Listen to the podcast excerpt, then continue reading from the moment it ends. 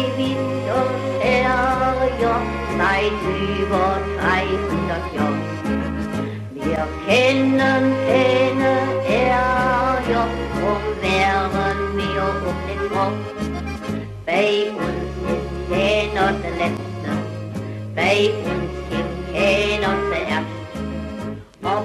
Hallo, heute Morgen war ich schon eine ganz ordentliche Strecke in der Stadt Neuwied unterwegs und habe etwas getan, was längst überfällig ist äh, und habe dabei festgestellt, Mensch, äh, Heimbach ist ja wirklich, ist ja bekannt als einer der größeren Stadtteile und wenn man von Neuwied ähm, bis Heimbach fährt, äh, dann braucht man da so fünf Minuten, würde ich jetzt mal schätzen und wenn man dann in Heimbach ist und bis dahin fährt, wo ich heute bin, dann braucht man ungefähr noch mal so lange. Also da merkt man, so ganz klein ist das nicht. Äh, und würde man da zu Fuß gehen wollen, würde man wahrscheinlich noch ein bisschen länger brauchen, denn am Ende geht es doch ganz ordentlich den Berg hoch. Denn, äh, ich glaube, jetzt hat es schon jeder begriffen, steht ja auch in der Ankündigung, ich bin im Zoo und im Zoo sind bei mir Franziska Warket, und Mirko Thiel. Ich hoffe, das war jetzt von der Höflichkeit her richtig rum, aber ich glaube, selbst wenn ein Direktor dabei ist, die Dame zuerst, oder? Also bei mir ja, ich bin noch so, ich bin schon so alt, dass ich noch so erzogen wurde, dass man das machen kann. Aber ich bin auch emanzipiert genug, dass ich sagen kann, ja, die Dame darf sehr gerne zuerst genannt werden. Ja. Trotzdem, Direktor ist ja irgendwie schon klasse. Also ich meine, früher hat man ja gerne von Direktoren gesprochen. Da hatten die großen Fabriken, die hatten ihre Direktoren. Heute heißen die alle CEO und so. Äh, allzu viele Direktoren gibt's nicht mehr, oder?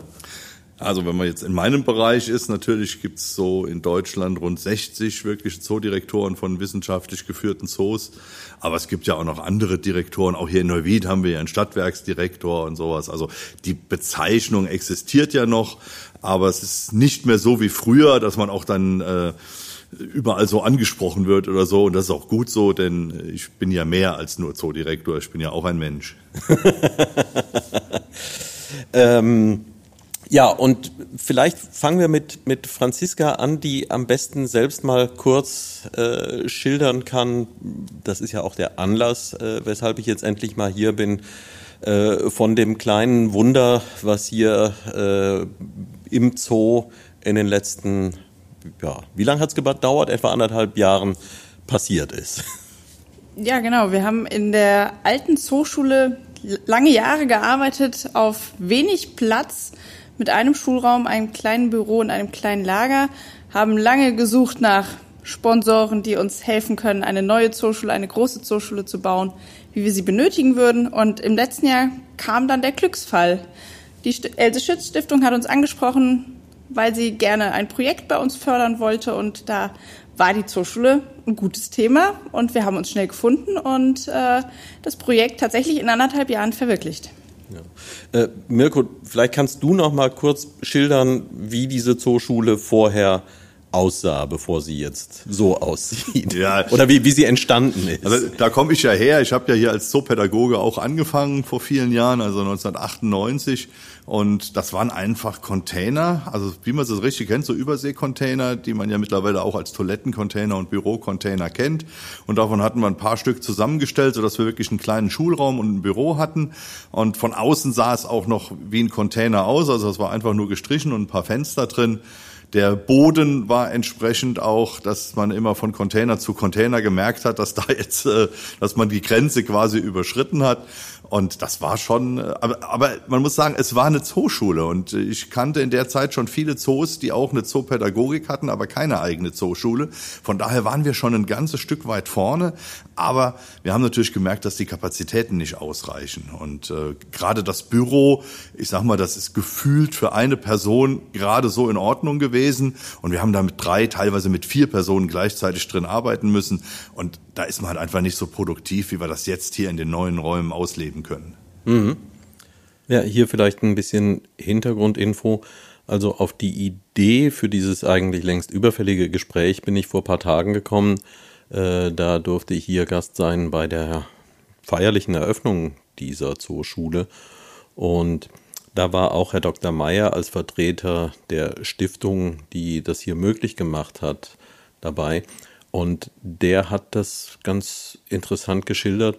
äh, dass ja, man hat sich in dieser Stiftung halt Gedanken gemacht, äh, was könnten mögliche Empfänger sein und kam da wohl relativ schnell hier auf den Zoo und hat sich dann hier gemeldet und es ging dann alles wahnsinnig schnell. Ja, wie, wie war das genau? Wir sind von der Stiftung, ich glaube, es war per E-Mail kontaktiert worden, dass sie gerne, ähm, ich sage jetzt mal salopp, Geld bei uns ausgeben wollen und ob wir uns das vorstellen könnten. Und wir hatten direkt schon die Zooschule im Kopf, weil wir ja seit vielen Jahren unterwegs sind und eben gesucht haben, wo wir Gelder herbekommen, um eine neue Zooschule bauen zu können und haben das dann direkt festgemacht unser Vorsitzender vom Förderverein, Herr Einig, hatte auch Zeit oder hat sich die Zeit dann genommen, weil wir schon gemerkt haben, ja, das könnte was geben. Und dann war wirklich fünf Tage später der erste Besprechungstermin und ich glaube, sechs Wochen später waren die Verträge ja schon alle ausgefüllt.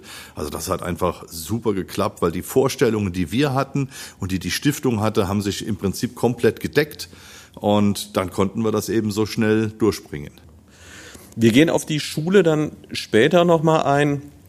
Ähm, eine Frage, die ich mir da stelle, äh, das war ja der Zeitpunkt, wo ja, alle Unternehmen, die davon leben, dass Menschen dorthin gehen, äh, schon massive Probleme hatten. Wenn ich das richtig verstehe, war das ja im vorigen Frühjahr und da gab es ja, was den Zoo anbelangt, auch schon ordentlich Einschränkungen, was den Publikumsverkehr anbelangt. Ja, das oder? war im April 2020 und da waren wir ja gerade noch, also Anfang April noch im Lockdown. Also es war ja vom 18. März bis 20. April durften wir ja keine Besucher hier empfangen.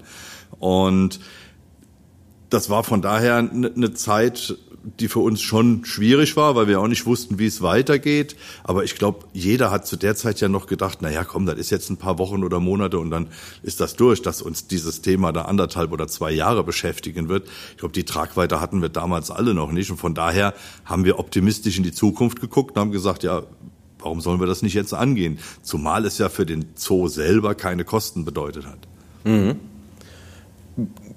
Klar, aber in einer Situation, wo man äh, das ist so eine Frage, die ich mir auch gerne mal stelle, wenn ich bin, hatte äh, das Glück, dass ich heute Morgen mich komplett äh, vertan habe äh, und dass ich deutlich, äh, völlig entgegen meiner Gewohnheiten, viel früher zum Termin war, als wir verabredet waren und hatte die Gelegenheit, noch mal so ein bisschen durch den Zoo durchzugehen und nicht nur ein bisschen, sondern sogar die große Runde zu machen. Und dann sieht man, was für ein Areal das ist und wie viele Tiere da unterwegs sind. Und ähm, ja, jeder, der äh, ein kleines Gärtchen hat oder vielleicht sogar nur einen Balkon, äh, der sieht ja, wie viel Arbeit das ist. Und wenn man die Arbeit selber macht, dann kann man vielleicht sagen, ich mache halt ein bisschen mehr oder ich mache ein bisschen weniger.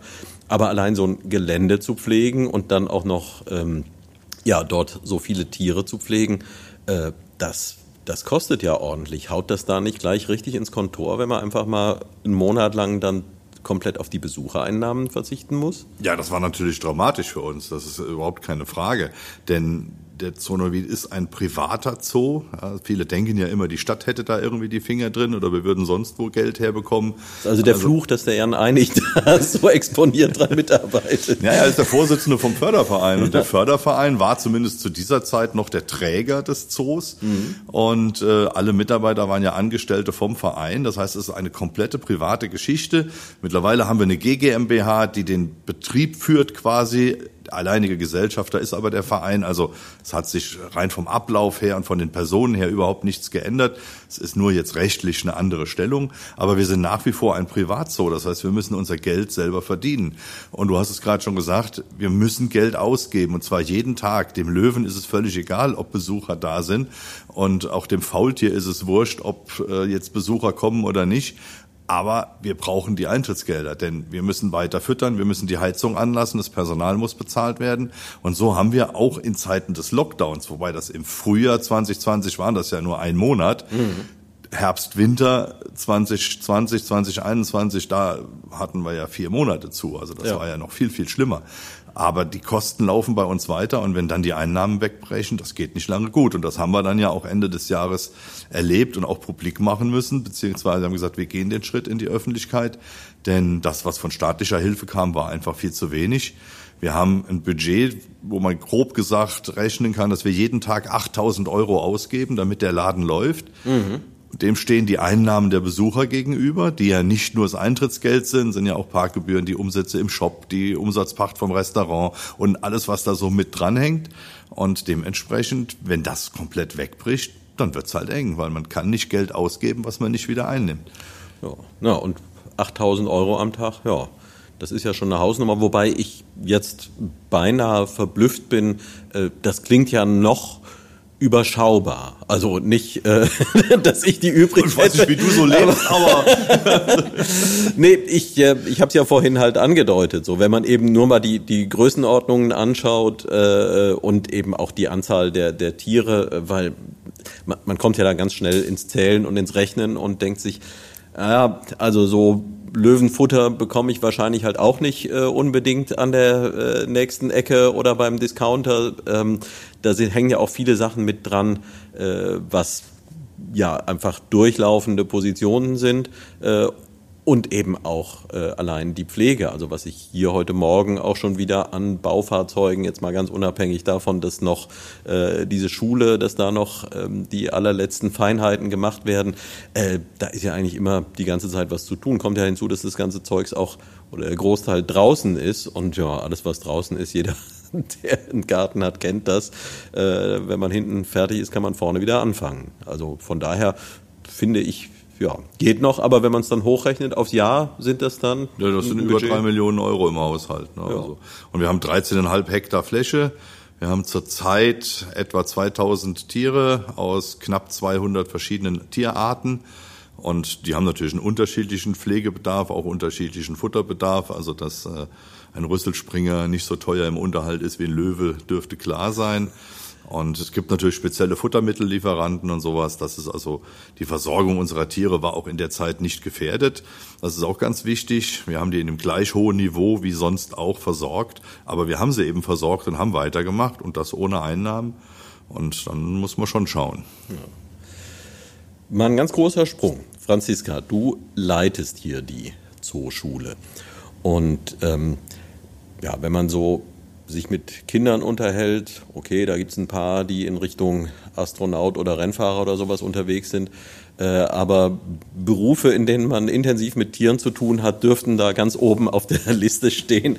War das bei dir auch schon als Kind so? Also war das ein, ein gewisser Traum, der schon ganz lange in dir äh, gehegt wurde?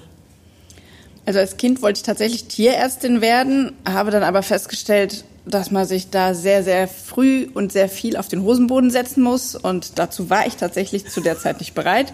Habe dann nach meinem Abitur noch nicht so ganz gewusst, was ich machen soll. Und da bietet der Zonavit eine ganz tolle Gelegenheit, das freiwillige ökologische Jahr. Das habe ich gemacht und habe dann festgestellt, dass das Virus Zoo mich gepackt hat. Und das lässt einen tatsächlich dann nicht mehr los.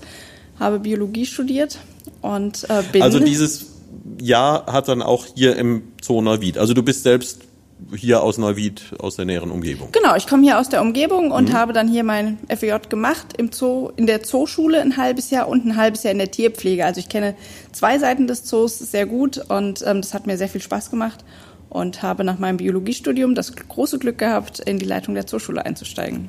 Ja.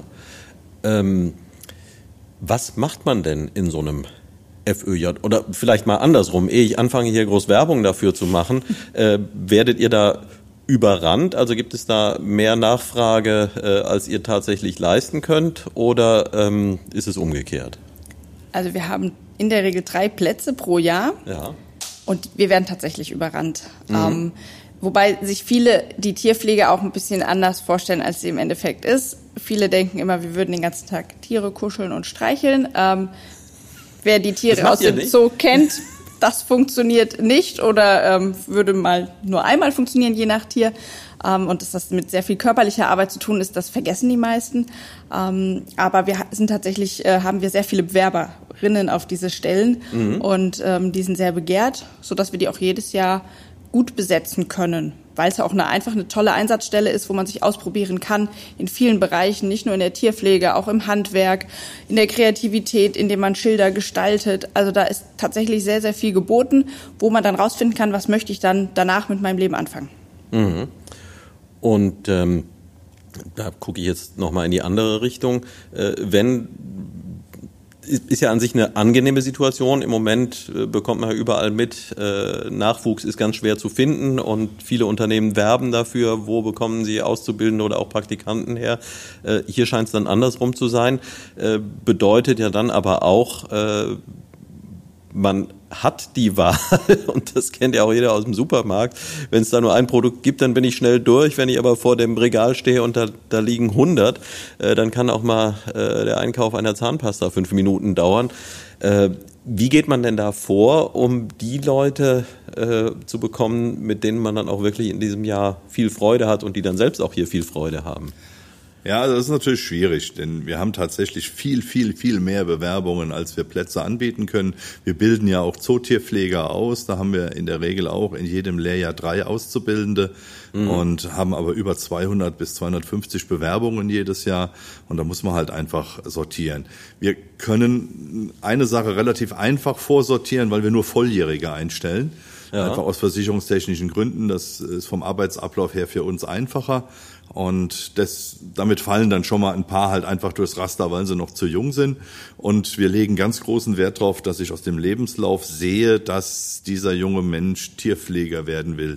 Es gibt immer wieder welche, die einen Job suchen und dann sagen, ja, dann mache ich halt Tierpfleger. Und das funktioniert nicht.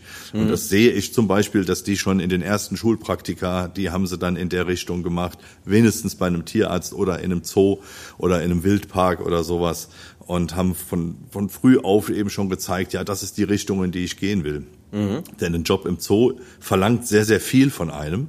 Das muss man einfach sagen, auch dass man sieben Tage die Woche im Prinzip zur Verfügung steht und äh, je nach Tier, was man betreut, wenn man Jungtiere aufziehen muss oder ähnliches oder Wildtiere, die wir gebracht kriegen, die aufgepäppelt werden, dann ist man auch mal 24 Stunden im Dienst.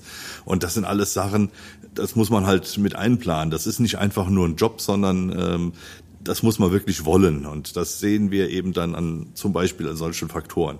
Und dann müssen wir natürlich auch gucken, in der Tierpflege ist Mathematik ganz, ganz wichtig. Ja, also ich kann das plumpe Beispiel von Futtermitteln ja. nehmen. Ne? Ob ich eben drei oder fünf Tiere füttere, dann muss ich entsprechend das Futtermittel erhöhen. Je nachdem auch Medikamentengabe in Absprache mit dem Tierarzt muss man dann aufs Körpergewicht umrechnen. Wir haben Flächen, die wir berechnen. Also Mathe ist wirklich ein ganz, ganz wichtiges Thema. Und ähm, Biologie das Interesse ist, sollte natürlich da sein. Das sehe ich auch so ein bisschen. Ne? Wenn einer in allen Jahren in Biologie immer eine 5 hatte, dann ist das sicherlich nicht das, die richtige Voraussetzung. Und was viele auch vergessen, die Franzi hat es gerade schon angesprochen, körperliche Fitness, also die Note in Sport ist auch entscheidend. Denn wir haben hier diesen tollen Südhang, den hast du ja eben schon selber durchlaufen. Ja. Und äh, dieser 90 Meter Höhenunterschied, die macht man als Tierpfleger eben auch mehrmals am Tag mit Eimern, mit Schubkarren, mit Gerätschaften. Und ja, da weiß man abends, was man gemacht hat. Ja, das kann ich mir ganz gut vorstellen. Nun sind die Leute ja hoffentlich noch ein bisschen jünger als ich. Und ja, in der Regel sind die etwas jünger, aber wie gesagt, das sind halt alles so Faktoren, die dann in die Bewertung mit einfließen. Und ich sag mal so, der letzte Schritt ist dann, dass wir die Leute, die in der ganz engen Auswahl sind, die müssen dann noch mindestens ein zweiwöchiges Praktikum bei uns hier machen, damit wir sie auch vor Ort nochmal einschätzen können. Ja. Und so haben wir eben viele Stufen, wie man dann eben dieses Auswahlverfahren gestaltet. Und ähm, ja, da muss man halt einfach sehen, was am Schluss passt. Also das, das heißt, jemand, der da jetzt Interesse hat, der sollte erstmal gucken, dass er ganz streberisch äh, gute Mathe- und Bionoten sich darauf konzentriert und Sport auch noch. Das, das kann und, ja auch nicht nur für unseren Job hier äh, helfen, das ist ja in anderen Bereichen sicherlich auch notwendig. Von ja. daher ist das zumindest keine schlechte Strategie.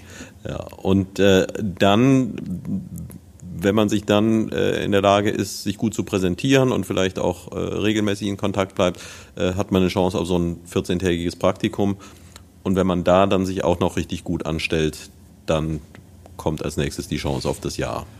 In der Theorie ist der Ablauf so, aber man kann sich schon ausrechnen, bei 250 Bewerbungen für drei Plätze sind da halt noch so ein paar Hürden und äh, Sachen, aber das ist halt einzelfallabhängig, das kann man jetzt nicht pauschal irgendwie sagen. Da gibt's ja ganz viele Komponenten noch. Ähm, Franziska, ich nehme an, du hast dann auch hier durchaus pflegerische Tätigkeiten äh, gemacht oder machst du weiterhin? Oder ist jetzt die, die Schule ganz im Mittelpunkt? Also ich habe tatsächlich sehr viel in der Tierpflege gearbeitet. Ähm, wir haben auch von der Zooschule aus noch ein paar Tiere. Also so ganz aus der Tierpflege rausnehmen wir nicht. Wir haben zum Beispiel unsere Zooschulkaninchen, die wir täglich versorgen, einen Gecko und ähm, demnächst werden wir ja in der neuen Zooschule auch ein großes Terrarium haben, was wir mhm. dann noch mit Tieren besetzen und versorgen und auch noch Hartschnecken, ähm, die man gut für Arbeit mit Kindern nutzen kann. Also so ein paar Tiere für die Arbeit mit Kindern haben wir hier noch, die wir auch selber versorgen. Was sind denn Hartschnecken? Die also meisten, die ich kenne, sind relativ weich. Achatschnecken heißen Achat, ach so. Achat, genau. ähm, das sind tatsächlich relativ große Schnecken mit einem großen Schneckengehäuse und das ist halt für Kinder, kann man da halt einfach ein bisschen mehr sehen und die sind auch total zutraulich, die kriechen einem auch über die Hand und ähm, oh, schön. da können die Kinder einfach auch mal ein bisschen was mehr begreifen als die kleine Weinbergschnecke. Da ist halt nicht viel dran, da sieht man halt nicht so viel. Das ist, da muss man sehr genau hinschauen. Und bei den großen Schnecken, da kann man sehr viel sehen. Wie groß sind die ungefähr? Oh, die können schon so um die ja, 10, man, je nach Art sogar 15 Zentimeter lang werden. Okay. Also das ist dann schon ganz schön groß. Und die haben auch ihr Haus dabei und oder Genau, die haben auch ihr Schneckenhaus immer dabei. Dann, dann kommen wir jetzt noch mal kurz hier auf das Haus. Also wir sitzen hier auch in der ähm, in der neuen Zooschule und äh, wer aufmerksam hingehört hat, also falls äh, es kann natürlich sein, dass äh, Peter Dümmler, ich ziehe das diesmal ein bisschen vor, Peter Dümmler von Merlin Sound in Heddesdorf ähm, ein wunderbarer äh, Tonexperte, äh, der immer dafür sorgt, dass das hier alles ganz gut klingt. Und ich hoffe, dass es einerseits schafft, die tolle Lüftungsanlage, die hier auch drin ist, äh, weitgehend rauszufiltern aus unserem Gespräch. Äh, denn das ist so ein Teil, ich habe es von, also wenn man sich hinten mal um das Gebäude rumschleicht, dann kann man die sehen, die ist äh, gewaltig und ja, die hilft natürlich jetzt auch äh, dafür zu sorgen, dass hier immer gute und möglichst virenfreie Luft drin ist.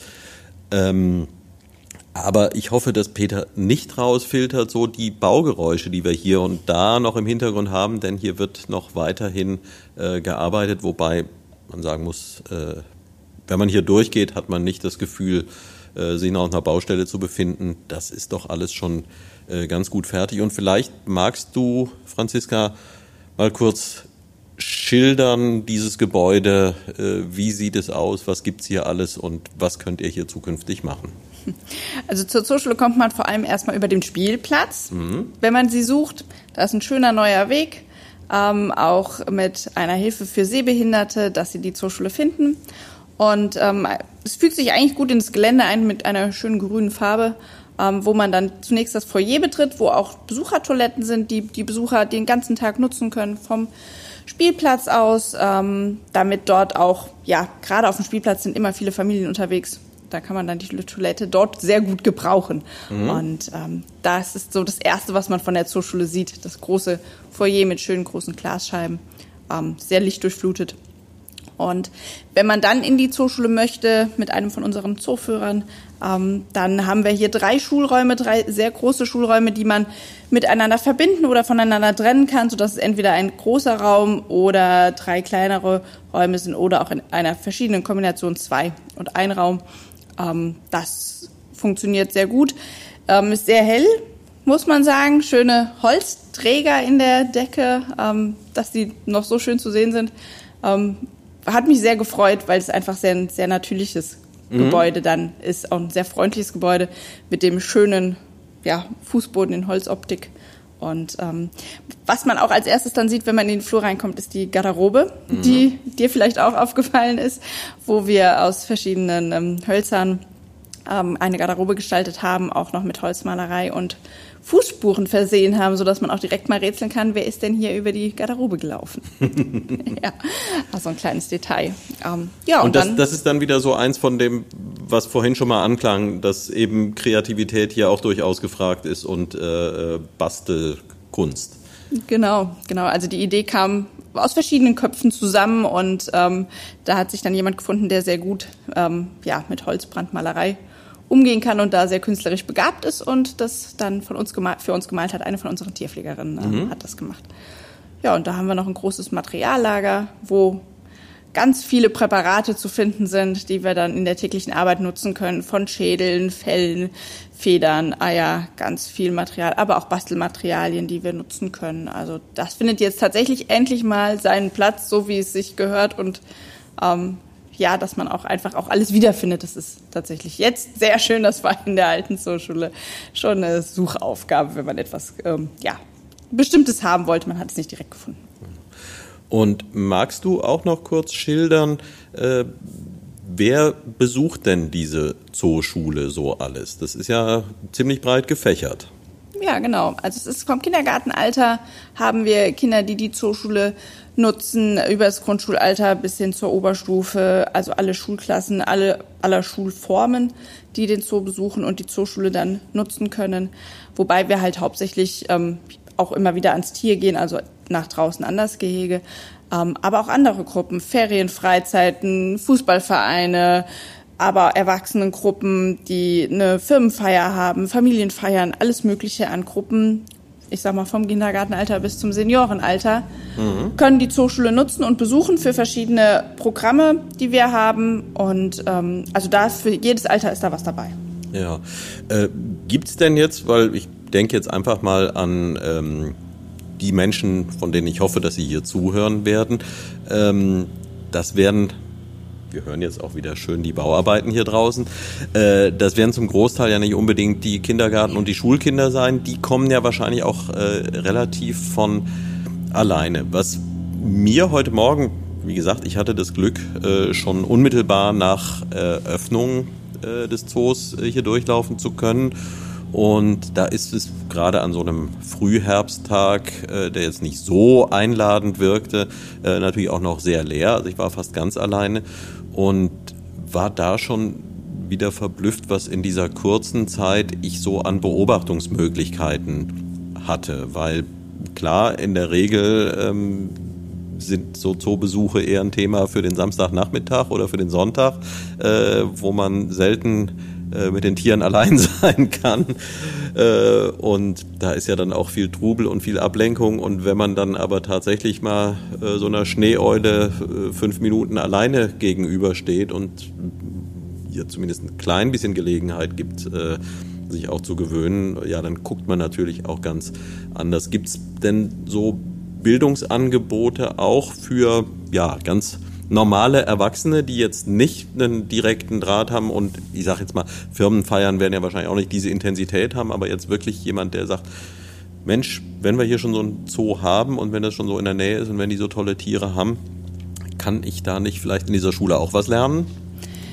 Wir haben, äh, bieten regelmäßig von April bis Oktober Abendführungen an. Mhm. Das sind Führungen, die nach der Öffnungszeit stattfinden, wo man genau das, was du jetzt geschildert hast, erlebt. Man ist halt alleine im Zoo mit der Gruppe. Das sind dann in der Regel 20 bis 30 Personen maximal. Und sonst ist kein Zoobesucher mehr da. Mhm. Ähm, man hat die Ruhe, mal genauer hinzuschauen. Manche Tiere verhalten sich natürlich auch ganz anders, weil tagsüber, wenn es im Sommer so warm ist, werden manche halt erst abends aktiv, wenn es ein bisschen kühler ist. Und dann geht man mit der Gruppe, ähm, geführt von einem unserer pädagogischen Mitarbeitern, durch den Zoo und bekommt da natürlich auch ein paar Informationen zu unseren Tieren, aber erlebt die Tiere auch einfach mal ganz anders. Was machen die abends, wenn die Tierpfleger nicht mehr da sind? Mhm. Tanzen die da auf den Tischen? Bereiten die sich auf die Nacht vor? Also da kann man ganz viele Sachen erleben, die man tagsüber halt auch im normalen Zoobetrieb nicht erleben kann.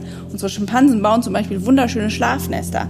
Das machen die aber ja tagsüber nicht, das machen die halt erst abends. Und das können wir bei der Abendführung ganz gut beobachten. Und da, zu diesen öffentlichen Abendführungen, die wir in der Regel ein bis zweimal im Monat an anbieten, kann sich auch, können sich auch Einzelpersonen anmelden. Mhm. Ähm, man kann das aber auch als Gruppe buchen, wenn man jetzt nur zehn Leute ist oder sowas. Ähm, mhm. Und da ein paar Leute zusammentrommelt. Man kann es auch mit weniger Leuten buchen. Das geht natürlich auch. Dann wird es halt dementsprechend ein bisschen teurer. Aber ähm, prinzipiell machen wir das für jede Gruppenart und jeder, der sowas haben möchte. Ja. Und wenn jetzt jemand äh, da sich angestachelt fühlt und irgendwie als Hobbyforscher unterwegs sein möchte, ähm, also ich kann mir vorstellen, ihr habt mehr als genug zu tun, nichtsdestotrotz. Ähm, seid ihr da für, für solche Sachen, ich weiß, dass ihr mit Universitäten kooperiert und so, aber seid ihr für sowas dann auch offen, wenn jetzt jemand sagt, ich finde einfach Kängurus so irre spannend und ich würde auch gern mal sehen, was die am Abend machen. Äh, würde dann eher abwinken oder gibt es auch da irgendwelche Optionen? Ja, aber wir haben ja durch die, durch die Abendführungen hat man ja eben die mhm. Möglichkeit und ich hatte schon Abendführungen mit zwei Personen. Ja. Die haben dann halt für zehn Personen bezahlt, weil wir das normalerweise erst ab zehn Personen machen. Aber der wollte das unbedingt mit seiner Frau alleine und dann ist das für uns auch kein Problem. Also sowas ist prinzipiell machbar und für die ganz Interessierten, die wir ähm, oder die bestimmte Tierarten ganz toll finden. Da haben wir auch andere Möglichkeiten, dass man äh, mal bei einer Fütterung dabei sein kann oder mal einen Tierpfleger irgendwie ein bisschen unterstützen kann oder sowas. Und äh, da muss man einfach mit der Zooschule Kontakt aufnehmen und dann gucken wir, was machbar ist. Ähm, ich weise noch mal kurz darauf hin, also die äh, Zooschule ist noch nicht zu 100 Prozent fertig. Mirko, äh, was, was passiert gerade? Äh. Also das Geräusch, was man hier im Hintergrund hört, ist jetzt die Rüttelplatte, weil der Notausgangsweg jetzt gerade noch eingeebnet wird, damit man im Falle eines Falles auch wunderbar flüchten kann. Und das ist also eine Arbeit, wo ich hoffe, dass wir die niemals brauchen, aber sie muss halt jetzt gemacht werden. Und deswegen nervt das Geräusch gerade hier so ein bisschen. Und dann sind noch so ein paar Kleinigkeiten. Die Heizungssteuerung funktioniert noch nicht ganz und äh, die Lüftung funktioniert im Moment nur auch auf äh, volles Programm. Die kann man später auch noch runterregeln. Das sind alles Sachen, die werden jetzt in den nächsten ein, zwei Wochen, denke ich, abgestellt. Aber das ist auch ganz normal bei einer Baustelle. Ähm, da gibt es keinen Termin, wo man oder, oder der, der Eröffnungstermin ist ja nicht der Termin, wo man sagt, so jetzt ist wirklich alles fertig, ja. sondern wir können das Gebäude in Betrieb nehmen. Haben wir jetzt ja auch. Die Büros sind jetzt hier. Auch da ist noch nicht alles fertig. Da müssen wir auch noch ein bisschen was nachjustieren. Und das wird einfach insgesamt noch ein paar Wochen dauern, bis dann alles fertig ist. Aber sie ist einsatzbereit. Und das ist, denke ich, das Wichtige. Das heißt, noch ist der Fluchtweg nicht äh, perfekt. Also würde der Tiger jetzt hier reinkommen, dann wir kämen aber trotzdem. Nee, also der, der, der Fluchtweg, ist, der wäre dann ja genau andersrum. Also wenn der Tiger draußen rumläuft, dann laufen wir ja in die Zooschule und bleiben da schön, weil die Türen kriegt der nicht auf. Ähm, da geht es einfach um Brandschutz. Und der Fluchtweg, den kann man jetzt schon benutzen, aber wir wollen halt, dass er perfekt ist und deswegen wird da jetzt noch nachjustiert. Ähm wir haben das Thema Gefahren jetzt gerade angesprochen. Äh, auch das ist etwas, äh, was ich dann heute Morgen so erlebt habe. In der Regel ist man halt im Zoo und dann sind da ständig noch andere Leute um einen rum, gerade wenn es die spektakulären Tiere sind. Und äh, das verschafft einem selbst natürlich auch so ein empfundenes Gefühl von Sicherheit. Also wenn ich hier bin und da sind noch 20 andere, naja, wenn er rauskommt, dann nimmt er sich möglicherweise wen anders äh, äh, zuerst. Ähm, aber andererseits, ja, all das ist ja mit Gefahren verbunden und die sind jetzt vielleicht, ja, wenn man den Löwen dann auch brüllen hört, dann äh, ist die Gefahr dann doch schon relativ präsent. Äh, aber es gibt ja insgesamt so ein, als Tierpfleger muss man ja doch schon sehr umsichtig und sehr vorsichtig sein und begibt sich ja durchaus auch mal in Gefahr. Also wenn hier so ein, so ein diese Stiere und also ist ja doch das ein oder andere, was entweder groß ist oder äh, ich glaube im Terrarium, äh, die sind nicht unbedingt groß, aber auch da äh, kann man ja schnell was falsch machen.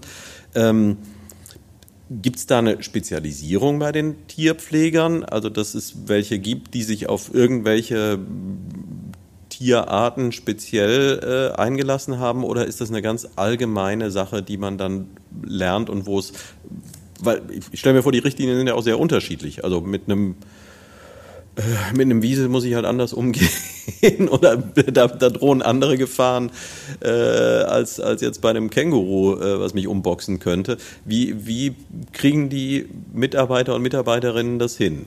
Also prinzipiell muss man bei jedem Tier damit rechnen, dass es einen beißen, treten oder sonst was kann die Tierpfleger durchlaufen ja eine Ausbildung. Also mhm. Zootierpfleger ist eine sehr anspruchsvolle Ausbildung. Ich habe es eben schon mal angesprochen.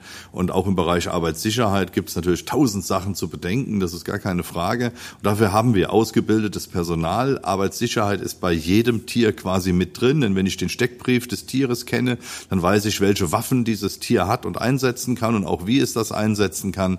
Und dementsprechend muss ich mich dann so verhalten. In Gefahr gibt sich, begibt sich hier im Zoo eigentlich im normalen Betrieb keiner, denn die Anlagen sind alle so gebaut, dass wir gefahrlos arbeiten können. Mhm. Denn gutes Personal ist schwer zu kriegen, deswegen werden wir das hier sicherlich nicht äh, einer Gefahr aussetzen. da hat dann in Deutschland ja auch die Berufsgenossenschaft noch was mitzureden. Auch da gibt es einschlägige Vorschriften, nach denen wir auch die Anlagen alle immer konzipieren. Es gibt die Einteilung der Tiere in verschiedene Gefahrengruppen und dementsprechend sind die Gehege dann aufgebaut. Und wenn man hier alle Sicherheitsmechanismen, die eingebaut sind, benutzt, dann ist das völlig ungefährlich. Ähm, das Thema kommt ja immer wieder auf, wenn mal irgendwo ein Unfall passiert. Mhm. Und das passiert natürlich, aber da passiert in der Straßenmeisterei, beim Dachdecker und beim Elektriker passieren genauso Unfälle. Nur ist dann das Geschrei und der Aufschrei in der Presse immer nicht so groß. Ähm, die Arbeit im Zoo ist nicht gefährlicher als andere Jobs auch. Wir haben Sicherheitsmechanismen und die muss man halt benutzen. Wenn dann menschliches Versagen dazukommt, wie in jedem anderen Betrieb auch, dann wird's halt unter Umständen gefährlich. Aber da ist es egal, ob ich als Elektriker vergesse, eine Sicherung reinzumachen oder rauszumachen mhm. oder ob ich vergesse, eine Tür abzuschließen. Also das sind Sachen, da muss man einfach die Gedanken beisammenhalten und dann ist das nicht gefährlicher als ein anderer Job auch. Mhm. Und aber die, dieser Teilaspekt, also so eine Art Spezialisierung gibt es da dann nicht, also oder? Also die Zootierpfleger, wir haben ja den, den Heimtierpfleger, den Versuchstierpfleger und den Zootierpfleger und der mhm. Zootierpfleger ist der, der alles können muss. Mhm. Und äh, ich bin ja auch seit fast 20 Jahren Mitglied im Prüfungsausschuss und muss sagen, da habe ich schon großen Respekt vor, was die jungen Leute wirklich lernen müssen, denn die kommen zur Prüfung und wissen nicht, was drankommt. Also die müssen von Spitzmaus bis zu Pottwal alles drauf haben mhm. und das ist schon heftig, muss man sagen. Das heißt, da wird alles gelernt. Ja. Dann ist es natürlich so, dass man in größeren Zoos ähm, Spezialisierungen hat, dass die Leute einfach dann im Affenrevier oder im Katzenrevier oder im Bärenrevier arbeiten mhm. und sich da dann äh, eben besser auskennen. In den mittleren Zoos, zu denen wir gehören, da muss man immer mal auch wieder in andere Reviere reinspringen. Wir haben schon eine Spezialisierung, also wir haben zum Beispiel zwei Reptilienexperten, die natürlich in unserem Exotarium super aufgehoben sind, weil sie das einfach ganz toll drauf haben und weil das auch vom Fachwissen her wirklich ein Spezialgebiet ist. Aber auch die gehen zwischendrin mal in andere Reviere aushelfen, wenn da jemand krank ist oder Urlaub hat. Also Spezialisierungen gibt es, aber in einem mittleren Betrieb wie bei uns, da muss am Schluss einfach jeder noch zumindest die Grundkenntnisse für alles haben. In den großen Zoos gebe ich zu, also da würde ein Affenpfleger niemals mit den Großkatzen arbeiten. Das ist unter seiner Würde. Und genauso geht es dem Katzenpfleger. Der würde das nicht mit den Affen machen. Aber äh, bei uns ist das nicht so. Wir müssen alle alles machen. Und das geht bei uns durch bis in die Leitung. Auch wir müssen alle alles machen. Ich habe auch äh, vor zwei Wochen nochmal Unterricht in der Zooschule gemacht, weil es halt einfach äh, vom Dienstplan her dann so sein musste. Also das können wir uns hier nicht erlauben, sondern so eine ganz strenge äh, Spezifikation. Wir machen das, was nötig ist. Wie viele Tierpfleger arbeiten hier so ungefähr? Oh, da muss ich jetzt gucken. Wir haben insgesamt ja 83 Mitarbeiterinnen und Mitarbeiter. Da sind aber Handwerker und Verwaltung auch mit bei. Und ich glaube, wir sind mit Auszubildenden bei 24 oder sowas in der Tierpflege so rum. Also es ist, äh, ist schon ein Stab an Mitarbeitern, wobei das in Anführungsstrichen nur 43 Vollzeitstellen sind, mhm. weil wir auch Teilzeitkräfte haben, weil wir die freien Mitarbeiter der Zooschule haben, die dann als Viertelstelle gerechnet werden und so. Aber in der Personalverwaltung, also Köpfe haben wir hier 83. Ja. Ja, auch das wieder ja, ich hatte es ja vorhin schon mal ge gesagt, dass die genannte Summe äh, für mich noch überschaubar wirkt. Und ja, im Zoo, arbeitet so, so man, im Zoo arbeitet man nicht, um reich zu werden. Ja. Das ist, sondern da arbeitet man, wenn man das will. Das ist einfach so, ja. ja. Ja, schön, dass es dann genügend äh, Leute gibt, die das wollen. Ähm, eine Frage, die, die ich mir gestellt habe, ähm, ich erinnere mich, ich meine, ja, das Thema ist ja in Neuwied in den letzten Jahren nochmal äh, in anderem Zusammenhang äh, äh, bekannt geworden. Äh, da hatten wir ja mal wieder einen freilaufenden Elefanten hier. äh, zu meiner Kinderzeit ähm, gab es hier ja auch ein äh, Elefantengehege. Äh, da frage ich mich so ein bisschen, wie wird denn überhaupt, also auch, auch das hat ja dann so, so ein bisschen was mit, äh, nennt man das dann, Erlebnispädagogik oder wie auch immer. Man muss ja auch da äh, gestalten. Welche Tiere habe ich denn überhaupt? Welche brauche ich, damit überhaupt äh, genügend Leute kommen? Äh, welche interessieren mich besonders? Also wie, wie gestaltet man sowas? Wer stellt sich hin und sagt, äh, hier, ähm, Feuerwiesel ja und äh, Steinmarder nein. Also das ist bei uns hier, ich kann jetzt nur für uns sprechen, bei uns ist das tatsächlich eine Teamleistung. Und äh, wir sitzen sowieso einmal in der Woche mit dem Leitungsteam zusammen. Das heißt Zooschule, Handwerk, ähm, die Kuratoren, die also die Leitung der Tierpflege, die direkte haben und äh, die Geschäftsführer. Wir sitzen alle zusammen und besprechen alle Themen. Mhm. Und da kommt dann natürlich auch drauf, dass man dann sagt, okay, ich sage jetzt mal, das eine Tier ist gestorben, die Anlage ist jetzt frei, wäre jetzt mal so aus der Luft gegriffen. Ja. Und dann müssen wir gucken, so was könnte man da reinmachen. Da geht es natürlich erstmal um Interessen. Das mhm. heißt, da wird geguckt, hat vielleicht auch aus der Tierpflegerschaft schon mal jemand gesagt, ah, ich könnte mir das und das gut vorstellen. Denn das ist ja auch wichtig, dass die Leute, die die Tiere täglich pflegen, dann eben auch Spaß daran haben. Ja. Ne? Und wenn wir da Rücksicht nehmen können, tun wir das auch gerne.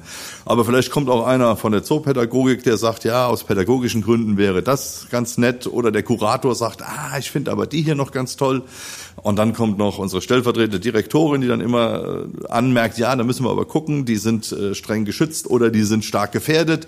Da können wir da vielleicht noch, also da gibt's ganz viele Argumente für die verschiedenen Tierarten. Und wenn man dann so grob was im Kopf hat, muss man gucken, ja, was habe ich denn hier überhaupt? Welchen Platz habe ich?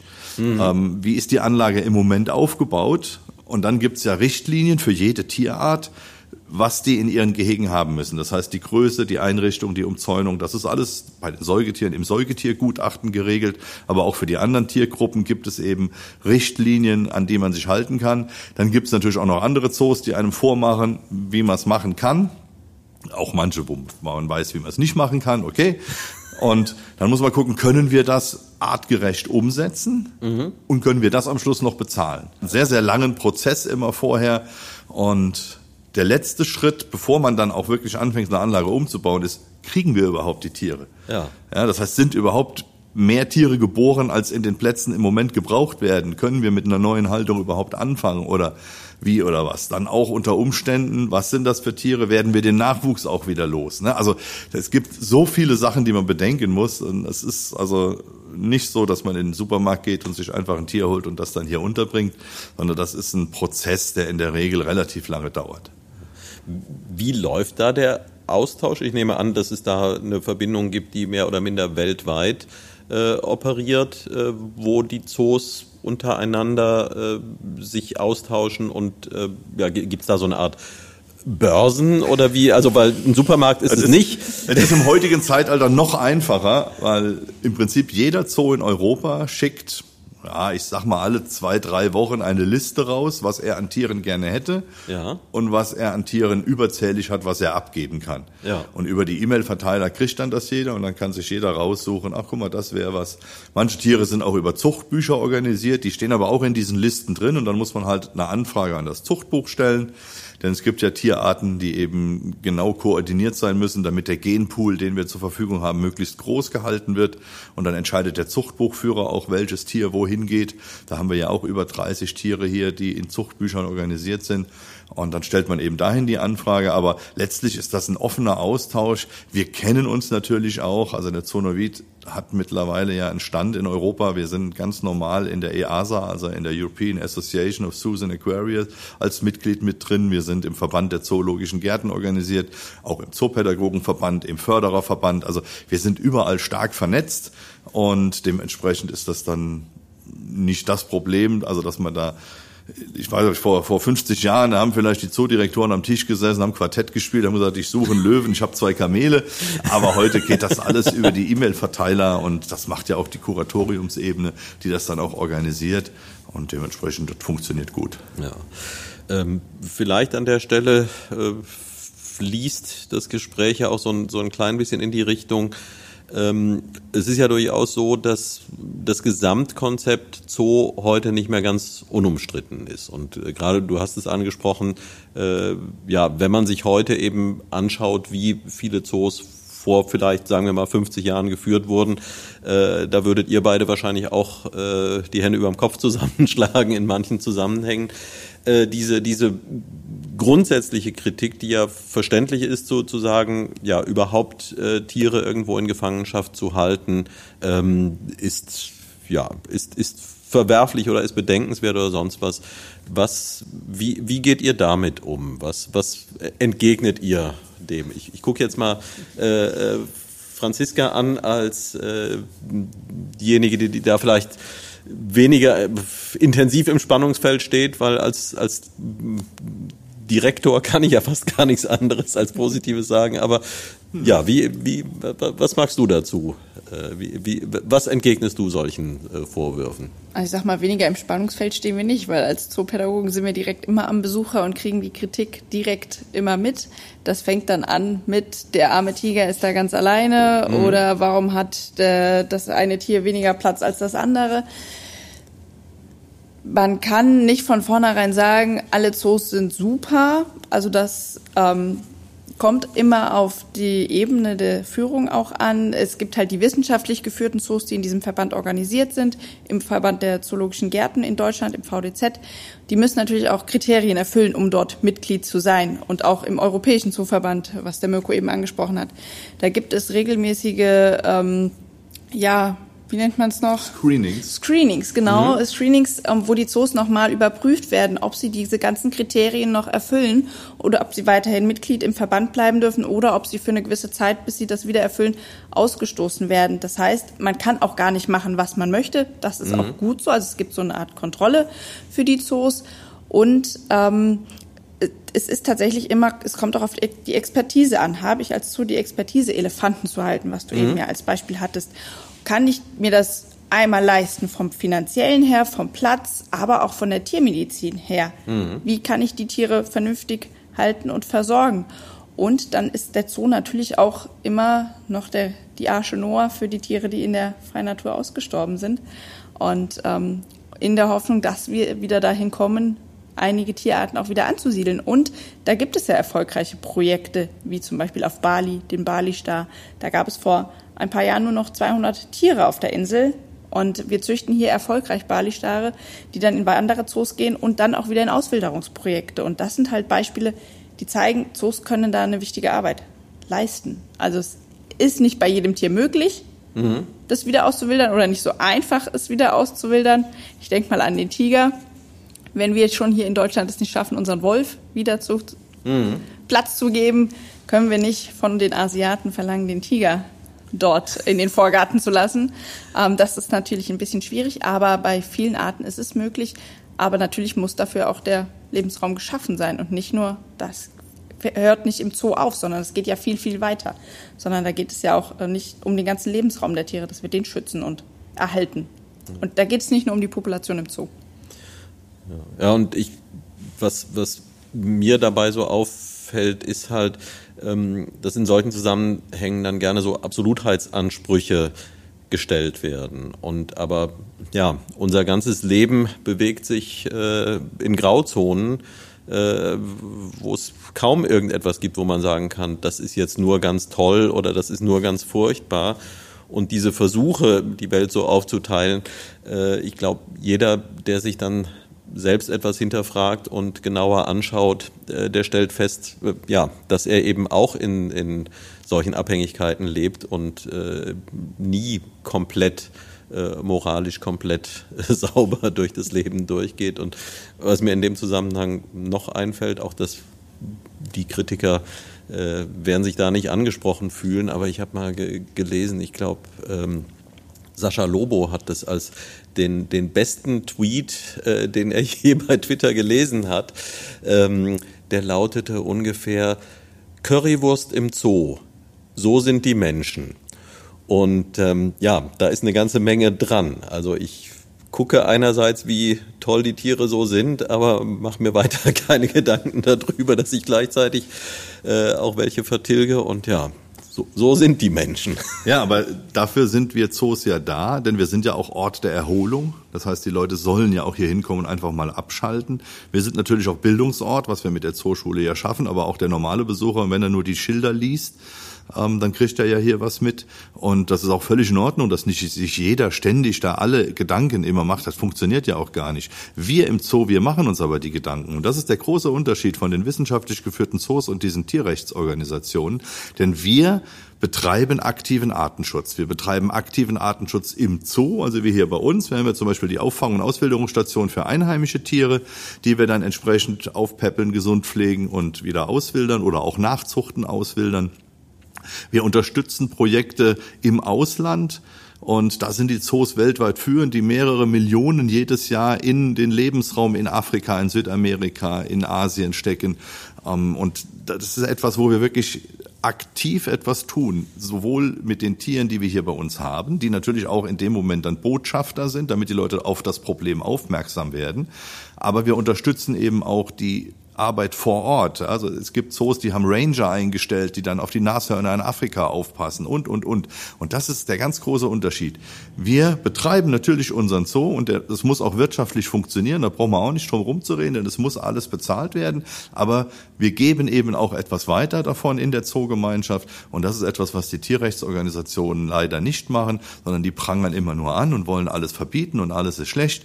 Und das Geld, was die ausgeben, geht zu 95 Prozent in Werbung und Marketing und Personal und eben nicht in den aktiven Tierschutz. Mhm. Und von daher können wir damit ganz gut leben, denn wir tun wenigstens was. Und irgendwo müssen wir anfangen. Ne? Das ist, es gibt keinen freien Lebensraum mehr. Das müssen wir uns einfach mal, äh, das muss in die Köpfe rein. Was wir haben, sind große Reservate, was mhm. im Prinzip ein großer Zoo ist. Und auch da muss entsprechend reguliert werden, weil der Mensch sich auf diesem Planeten so breit gemacht hat und alles für sich beansprucht. Und dementsprechend die anderen Tiere weniger Platz haben. Und ich denke, dass wir als Zoo da eben schon einen wichtigen Beitrag leisten.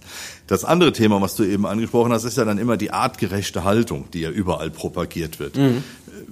Diesen Begriff, den muss man sich auch mal im Gehirn zergehen lassen, denn wenn ich ein Tier artgerecht halte, dann implementiert das oder die Leute meinen dann immer, das muss genau so sein wie im natürlichen Lebensraum. Wenn ich meine Tiere hier im Zoo so halte wie im natürlichen Lebensraum, dann kommt ganz schnell der Kreisveterinär und macht uns den Zoo zu und ich gehe ins Gefängnis. Dann muss ich die nämlich ein paar Tage hungern lassen, weil die in freier Wildbahn nicht immer Zugang zu Futter haben. Dann muss ich die dursten lassen, weil Frischwasser zum Beispiel in Afrika auch nicht immer überall ist. Dann muss ich die regelmäßig verprügeln, um die Kämpfe mit Artgenossen oder mit anderen Tieren darzustellen. Und ich muss regelmäßig Tiere aus der Gruppe rausschlachten.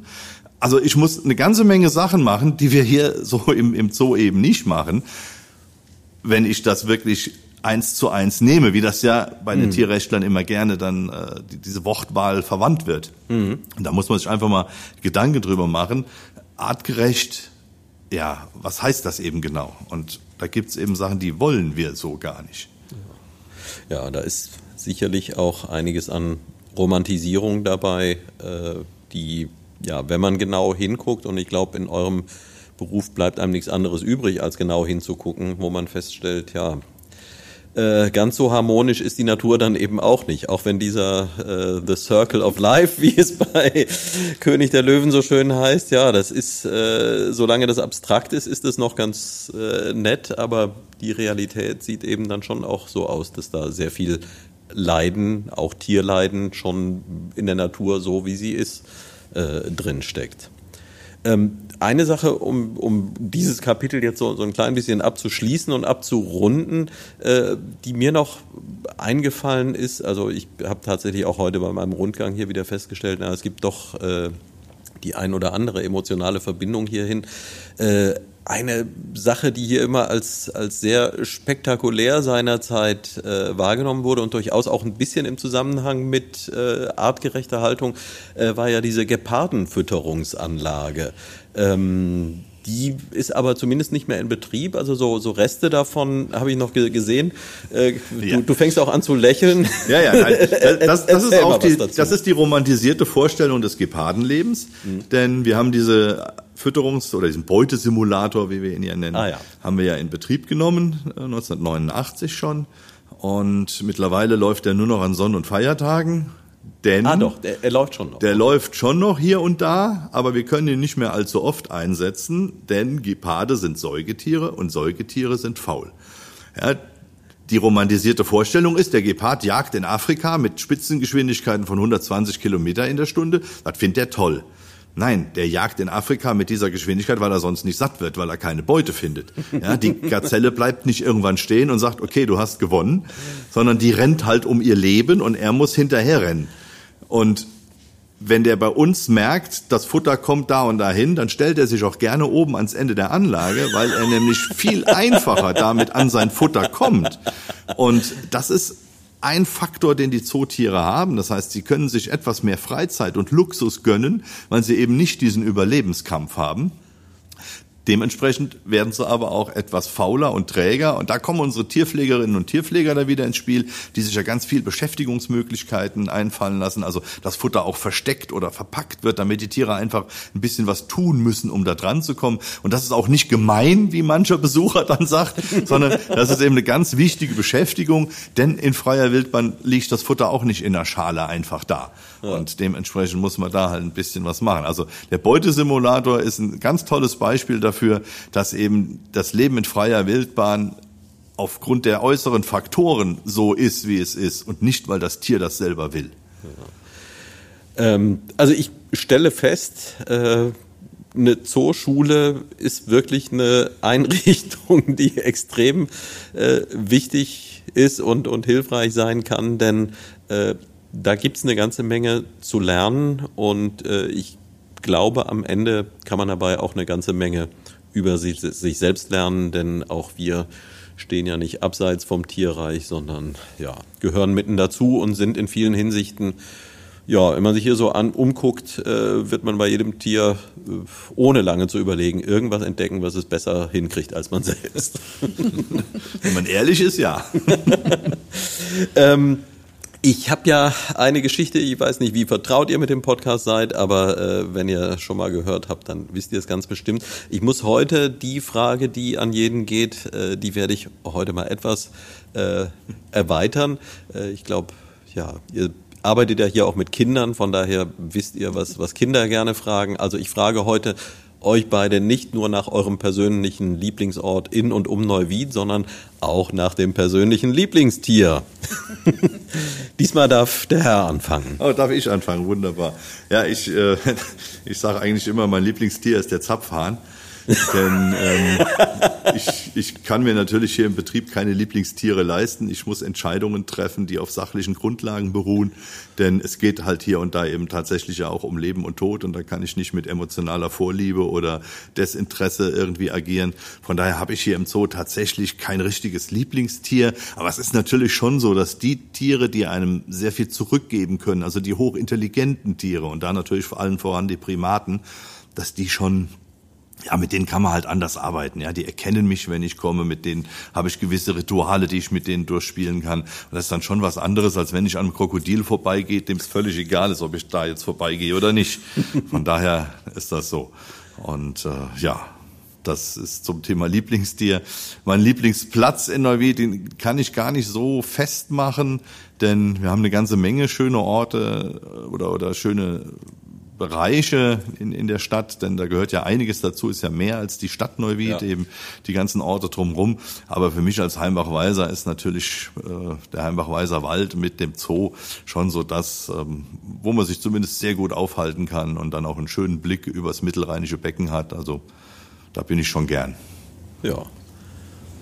Jetzt. Du hattest jetzt ein bisschen den Vorteil, überlegen mhm. zu können. Ja, äh, ich habe tatsächlich ein Lieblingstier, auch wenn wir das immer sagen, für uns sind alle Tiere wichtig.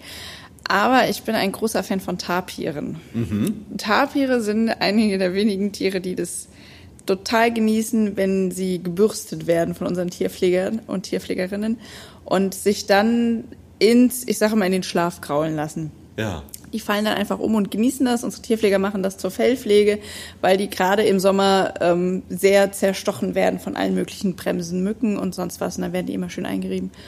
Und wenn man das einmal erlebt hat, also ich fand das faszinierend und äh, die finde ich einfach super. Also da bin ich auch froh, dass wir die oben in der Prinz Maximilian Suite haben. Die zwei, die, Mendos, die Mendoza und die Maymay, die sind super. Die finde ich toll. Sind das Schabrackentapire oder nicht nee, Schabracken? Das sind Flachlandtapire. Also tatsächlich braune Tapire und nicht die schwarz-weißen aus Asien. Ja, weil ich ähm, so, so funktioniert ja unser Kopf häufig. Ich war eben vor Jahrzehnten einmal in einem, äh, ich glaube, es war der Frankfurter Zoo, äh, und da haben wir uns, weil ja, also jeder, der nicht äh, Reiter ist, wird den Begriff Schabracke heute kaum noch kennen. Und wir haben uns also köstlich amüsiert über den Namen Schabrackentapir und ja, den habe ich jetzt äh, fest in meinem Kopf eingemeißelt und ich hätte gar noch nicht mal gewusst, ob es überhaupt Non-Schabrackentapire gibt, aber da habe ich jetzt auch was gelernt. Also die lassen sich gerne kraulen. Mhm, genau, die finden das super. Ja, mein Lieblingsort hier in Neuwied, das ist tatsächlich eine schwierige Frage. Ähm, ich komme ja gar nicht direkt aus Neuwied, aber ähm, ich mag das Deichgelände sehr gerne. Da am Wasser finde ich total toll, weil ich halt so ein Wasserfan bin. Und bei Sonnenuntergang oben bei uns an der Känguruwiese hier im Zoo, das ist wirklich schön. Dann hat man so einen schönen Blick übers Mittelrheintal bis zur Festung Ehrenbreitstein und das ist bei, gerade bei Abendführungen, wenn wir die hier im Zoo haben, mein Lieblingsort, wenn wir da oben unterwegs sind. Tja, ja, das ist ja dann auch äh, somit die Einladung ausgesprochen. Leute, geht zu den Abendführungen. Ähm, vielleicht noch jetzt so als allerletzte Frage. Ich stelle schon wieder fest, ähm, die Dreiviertelstunde habe ich nicht geschafft und ähm, ich, ich würde also liebend gerne noch eine Stunde dranhängen. Äh, es ist wirklich äh, ganz faszinierend. Also ich habe noch tausend Ideen, äh, über die wir weitersprechen können. Äh, vielleicht gibt's ja irgendwann Teil zwei äh, vom Zoo Neuwied. Jetzt ist hier ja ein großer Wunsch in Erfüllung gegangen für den Zoo mit der neuen Zooschule. Äh, andererseits, ja, wenn ein Wunsch weg ist, ist bestimmt gleich der nächste da. Gibt's, gibt's noch, noch irgendwas, wo ihr sagen würdet, äh, wenn, wenn äh, die, die nächste äh, Zauberfee um die Ecke kommt und äh, uns einen Wunsch erfüllt. Wir haben noch was im Köcher. Also wir haben ja vor vielen Jahren angefangen, einen Entwicklungsplan zu schreiben, wo wir halt eben für die nächsten zehn Jahre immer uns zumindest grob einen Rahmen stecken, was zu tun ist. Und da sind wir dran und äh, da haben wir noch viele tausend Ideen. Jetzt das nächste größere Projekt wird ja dann der Umbau der alten Vogelanlage sein oder Vogelwiese, wie wir sie immer genannt haben, mit dem Teich gegenüber von der Prinz-Max-Halle. Das werden wir thematisch an Südamerika angliedern und da sind wir gerade in der Detailplanung drin. Das wird nächstes Jahr die, die größere Baustelle hier im Zoo werden, denn da muss das alte Stallgebäude abgerissen werden und dann muss da was Neues hin. Die Ameisenbären oder der Ameisenbär soll dahin umziehen und dann kommt eine große begehbare Sittichvoliere mit dazu. Also da haben wir schon das nächste Projekt. Wenn wir dann die Sittiche umgezogen haben, dann können wir endlich, was wir schon, ich glaube 2009 habe ich das erste Mal angefangen, Spenden zu sammeln für den Umbau der Vogelanlagen unten, also rechts vom Eingang sozusagen. Das sind ja alles kleine Volieren, die als Zuchtanlagen mal konzipiert waren, aber als Show- und Fluganlagen halt einfach nichts taugen in der heutigen Zeit. Und da laufen auch die Planungen, dass der Bereich umgestaltet wird. Der Bereich, wo die Waschbären untergebracht sind, der ist dringend überarbeitungsbedürftig. Der ist also noch aus der Gründerzeit, aus den 70er Jahren und das kann nicht mehr den heutigen Ansprüchen genügen. Wir haben das Problem, dass die Seehundanlage undicht ist, da müssen wir also ran. Also wir haben für die nächsten Jahre noch äh, gut was zu tun und ähm, ich sag mal, wenn noch mal jemand kommt und hier Geld ausgeben will, dann werden wir einen adäquaten Weg finden. Da mache ich mir überhaupt keine Sorgen. Ja, das äh, ist vielleicht ein ganz guter Abschluss und ähm, wer jetzt ähm, das gehört hat und das Gefühl hat, er möchte Geld ausgeben, äh, die Optionen sind ja reichlich. Da muss man auch nicht äh, unbedingt erst eine äh, Stiftung für gründen. Äh, das geht auch in kleinerem Rahmen und ich kann da nur auf die Webseite verweisen. Genau. www.zoneuvid.de, da sind alle Infos. Ja. Und da, da gibt es ja für den schmalsten bis zum großen äh, Geldbeutel und auch äh, möglicherweise zur ideellen Unterstützung. Es sind ja auch einige Unternehmen hier aus der Region, äh, die sich ja auch nicht nur monetär, sondern auch einfach mit äh, baulicher Unterstützung hier beteiligen. Also da, da gibt's ja genügend. Es, es gäbe noch genügend, worüber wir weitersprechen können, äh, aber der Zeitrahmen ist durch. Äh, hat mir sehr viel Freude gemacht. Vielen Dank, dass ihr euch die Zeit genommen habt. Sehr gern, vielen sehr Dank, gerne. dass du bei uns warst. Haben wir irgendwas vergessen? Also wie gesagt, wir könnten jetzt noch stundenlang, wir haben äh, jede Menge, über das man hier sprechen kann, aber vielleicht sparen wir uns das wirklich für irgendwann mal auf und wir werden auch immer wieder neue Themen haben, so dass es auch ein, ein zweiter, dritter oder vierter Teil des Postcards bei uns nicht langweilig würde. Dem kann ich mich nur anschließen. ja, dann Franziska, dir hier eine, eine äh, große Karriere mit der, äh, mit der Zooschule und möge sie gut gefüllt werden. Nicht, dass die, äh, dass aus dem einen Raum, aus dem jetzt drei geworden sind, äh, dass das zu viel ist. Aber ich glaube, die Gefahr ist gering. Ja, die Gefahr ist, glaube ich, tatsächlich gering, dass wir das nicht nutzen werden. Okay, das war's bei Jedern Ferscht. Ich äh, kann nur jedem raten, äh, geht auch mal außerhalb der Wochenenden und der Sonntagnachmittage, äh, beispielsweise früh am Morgen hier nach Heimbach-Weiß in den Zoo. Es ist definitiv einen Besuch wert und man entdeckt da äh, noch das ein oder andere. Das war's mal wieder und tschüss, Söte Klaasens